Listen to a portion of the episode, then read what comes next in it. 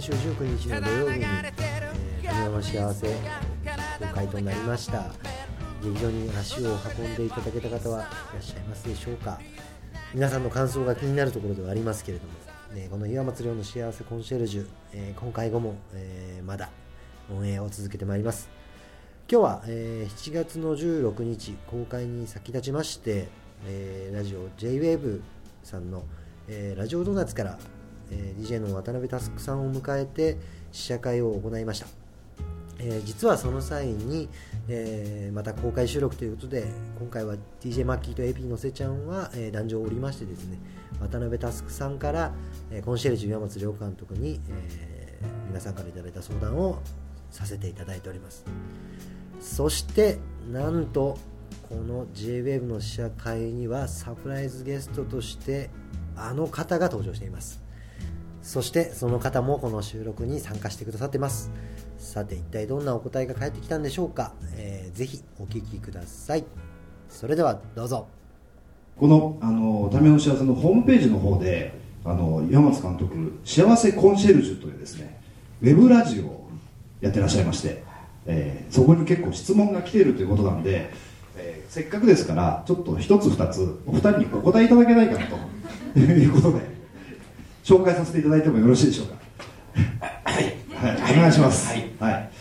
あのちょっと似たようなのが2通あったんですけど、えー、リスナーネームタミーさん。つい本心を隠す癖があります。がっかりさせられてもとっさに大丈夫と平気なふりをしてしまうのです。えー、がっかりって素直に言えた方が素敵だと思うのにどうしたらなれますかっていう話とですね。リスナーネームリコシェさんからですね。はじめまして25歳女性です。最近気づいたのですが私は素直じゃありません好きな人に好きと気づかれたくないのです。最終目的が自分でもどこにあるのか分かりません。どうすれば素直になれますかというですね。なかなかなかなか難しいかもしれませんけど人間は素直な方がいいのかどうかっていうところもありますね。僕からいきましょうか。行きましょう、はい、そうですよね、えー、岩松さんのコーナーですからね。僕がちょっとなんか言わせてもらうと。お願いします。えー、っと,、えー、っとね、25歳の方ですか？はい。一方はそうですね。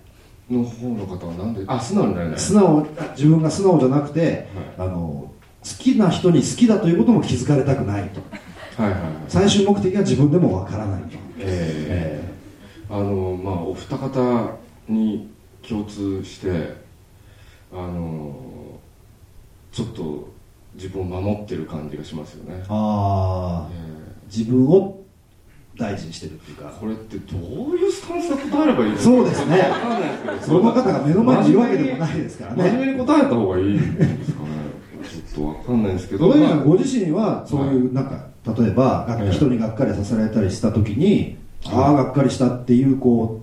う素直に出すタイプですか？ああそうですね。僕は出すタイプかもしれないですね、うん、ええ。あの僕自分のことの機会で考えてみたんですけどあの多分ね基本どうでもいいと思ってるんですよ。全てのことに対して、はい、あのもうそれはもう他人のこともどうでもいいしだから基本がっかりさせられたっていうことに対してそれももう含めてどうでもいいんですよね。なるほどね、その人がどういうこ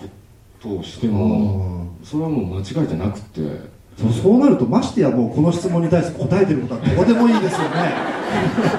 目の前にいらっしゃるわけでもないし、ええまあ、そこまで言っちゃうかな。ただその素直さはあるわけですよね。素直さというかうんあのきっとそのお二人そしてその会場に来られてる皆さんがちょっとしっかりしすぎてるんじゃないかなと思ってああそうかそうか、うん、別になんかどっかで人間諦めるとかそんななんていうのその他人に期待しないっていう意味だったりとか、えー、自分自身にも期待しなかったりとかその、まあ、世の中別にねそんな大したことも起きてないし、うん、自分が起こすわけでもないから、うん、どうでもいいんじゃないかなと思いますよね。もう全てのことが。ああのじゃあ監督今の意見も含めてですね。受けていただいて。はい。えーまあ、僕も基本的に多分そういうスタンスだと思うんですけれどもだから今ちょっと小田切君が話してる間にこうちょっと思い出したことが一つありまして、えー、それはあの恵比寿義和っていう人のことをちょっと思い出したんですけれども、はい皆さんお分かりですよね、はい、あのあの人はどっちかっつったらあがっかりしたっていう方なんですよ。言いますね、うん。ええ。それがムカつくんですよね。わかります。あのー、なんかね、あのー、ある時地方公演に舞台に出てもらったことがあって、えー、地方公演行ってあのビリヤードでちょっとあの勝負に、ま、真剣になってビリヤードをやったことがあるんですよ、えー、指さんやってないんですよ。僕他のやつがやってて、はい、あのー、負けたんですよ。あの僕は負けるとすごい悔しいようなそうそういうゲームをやったんですよ、はい、で負けた僕の顔の前に負けましたね。顔を出すやつですだからこういう僕はねほとんど殺意を覚えるんですよ、あのだから人っていうのは言いたいことが言えないっていうところから始まるでしょ、うんうん、その言いたいことを言えちゃうっていうこの失礼さを、はい、なんとかこうあの払拭したいな世の中からあのだから言えないこと言いあの言いたいこと言えないとかそれはまず人間の始まりだと僕は思いますよ。それがこういわゆるこうプライドを持った人間の本来のスタイル、ね、そうそうそこら辺が飛んじゃってる人間はもうほとんど恵比寿恵比寿族ですね。恵比寿族ですか監督そんなことありませんよって言ってきますよ今度ね。いやー、えー、本当にムカつくんですだってあのおお父さんのあのお葬式の時に笑っちゃった人ですから、ね、そうなんですよね、はい、緊張してみんながあのそういう面持ちになってる時がおかしくておかしくてしょうがないですよね、そうそうね、えー、僕だって前に「ふととだるま」って芝居に出てもらってすごくあの女の人をこうやって僕を結婚式に呼んでくれなかったじゃないかって倒すようなシーンがあったんですけどそこで吹いちゃうんでああの笑っちゃうんですよ。自分がやってることがおかしいもんだから。ほんであのエビさんあそこで吹かないでくれるあの真面目なシーンだからさずっと「分かりました明日吹きません」とか言って明日になるとまたそれを思い出してまた吹くんですよ。そういうあの失礼さが失礼さが。たまらないな今こんな公になったら困りますけど いやいやそれ役者さんとしてはでもね。出ていただいてたわけです。すいません。口が滑りました。いやいやでもなんとなくあのおっしゃりたいことは分かります。こうなんかねその距離感のない素直さっていうのもいかがなものかっていうことですよね。はい。ありがとうございます。もう一つだけ、えー、ご紹介します、えー、リスナーネームゆっきょんさんって方ですかね、えー、この短いんですけど質問が。幸せな仕事って何ですか？って書いてあるんですけどお二人にとって幸せな仕事とは何でしょう？まあ僕らでしょうね。はい。お願いします 幸せな仕事？仕事？なそうそうですね。幸せな仕事。難しい質問ですね。こんな質問ばっかり来てるんですか？いや僕さっき拝見したところ結構そういう感じの多いですね。ええうんいやどんな仕事をしてもやっぱり幸せを感じられるのかが僕は疑問ですよね。ああ逆に仕事に幸せはあるのかということですか、え実際あの役者っていういやだからその楽しいとかはありますけど、えー、幸せだなみたいなことはまずないですね。ああ。逆いや大体苦しいんじゃないですか、仕事って。仕事そうですね、えーうん、だから相当な質問ですねそれは、まあ極論から言うと幸せな仕事じゃないかもしれないいや僕はないんじゃないかという立場をじゃあここで。一応。一応出してみて。それではそれを引き受けていただいて監督いかがでしょうかね。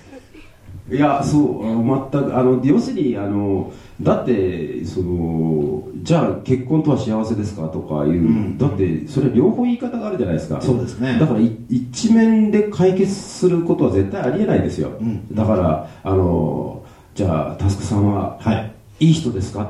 て言えないいい人って言えるしそうなんですよね。悪い人っても言えるし。よくこう二択で答えが出ないと、はい、あのイラついてる人いるじゃないですか、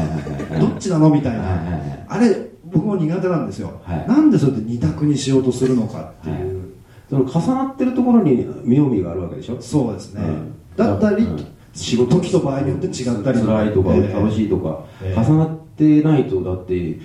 そんなものは紙っぺらと一緒じゃないですか、うん、うん、っていう感じがしますね。いやあのね、いや岩本さんすごいっすね。そりゃこのコーナー人気出ますよ。まとえてるというかね目から鱗な答え出ますね。よかったです、はい。えー、あのー、ということでこの「ための幸せ」ホームページ上でですね幸せコンシェルジュ、えー、ウェブラジオね、はい、えー、ことなんで皆さんもぜひホームページの方に行っていただいてですねチェックしていただければと思います。なんかですねホームページの方ではすごいたくさんプレゼントの情報とかもあるらしいので、えー、ぜひ皆さん一度ホームページご覧いただければと思います、えーまああのこのコーナーはこれぐらいということにさせていただいて、そろそろあの自社の方に移ら移らなくてはというお時間になってしまいました、えー、最後にじゃああの一言ずつお集まりの皆さんにメッセージをお願いしてもよろしいでしょうか？僕からですね。ぜひお願いします。本当、はい、お邪魔してるだけですからねあのまあえっ、とこういう形の日本映画って久しぶりに見たなと思えるんですよ。あのまあそれこそいろんな日本映画あると思うんですけどこういうタイプってあんまり最近はないあの僕の価値観で勝手にそう言っちゃうのもなんなんですけどそういう映画です。あとうん。まあこれから見ていただく方々に申し上げることはないですはいえっとありがとうございました。じゃあお願いしますあのもう本当にイカ同文みたいな感じなんですけど、あの見てあの僕の願いはあのちょっと周りに広めてほしいということでしょうか。あのはい。えー、面白かったあの面白くなかったのと何でもいいですからあのやってることを伝えていただいて、えー、公開された折には、えー、2度目3度目かあの拒みませんので映画館は。そんなふうに、えー、広がっていけばいいなと思うんでお役に立っていただきたいと思います。よろしくお願いします。はい、えー、じゃあ拍手。というわけで本日は本当にどうもありがとうございました、えー、幸せ監督の山松陽さんそして主演の小田切丈さんでした。皆さん大きな拍手でごってください。本当にありがとうございました